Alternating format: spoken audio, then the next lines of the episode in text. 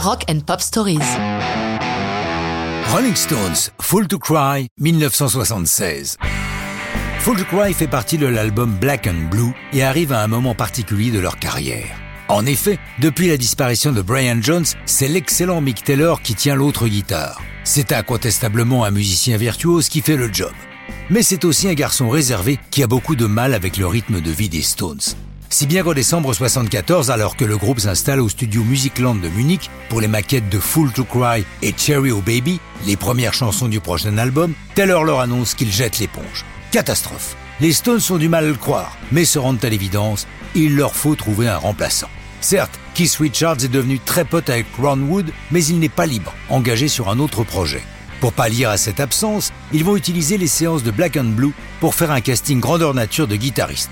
Beaucoup de prétendants sont prêts à rejoindre les Stones, comme Rory Gallagher ou Jeff Beck. Pour Full to Cry, la guitare est tenue par Wayne Perkins. C'est un guitariste chevronné, il a fait ses armes au fameux Muscle Shoals Studio et a joué pour des enregistrements innombrables de Joe Cocker à Stevie Winwood en passant par Leon Russell.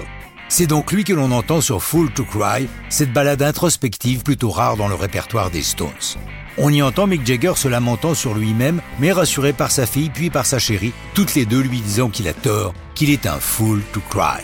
L'une des particularités de Fool to Cry est d'entendre Mick Jagger s'embarquer dans un falsetto, une voix de tête en français, pas évident. Comme l'a dit Keith Richards, Mick était fasciné par le falsetto d'artistes tels que Aaron Neville. C'est un truc de dingue, mais il écoutait un maximum d'artistes capables de faire ça. Hormis le pigiste Wayne Perkins sur Full to Cry, c'est Mick qui joue le piano électrique, le fidèle Nicky Hopkins tient lui le piano acoustique et joue les cordes au synthé. L'enregistrement de l'album s'étire jusqu'à février 76, si bien que les dernières chansons sont mises en boîte avec la présence de Ron Wood enfin disponible, qui à partir de décembre 75 est devenu officiellement membre du groupe. Il apparaît d'ailleurs sur la pochette de Black and Blue. Full to Cry est la seule chanson de l'album à cartonner dans les charts, se classant sixième en Grande-Bretagne et numéro 10 aux États-Unis. La sortie de l'album le 23 avril 76, boudée par la critique, est un succès. Numéro 1 en France, numéro 2 en Angleterre et numéro 1 durant 4 semaines consécutives aux États-Unis. La publication de Black and Blue est suivie par une tournée européenne intégrant Ron Wood. Mais ça, c'est une autre histoire de rock'n'roll.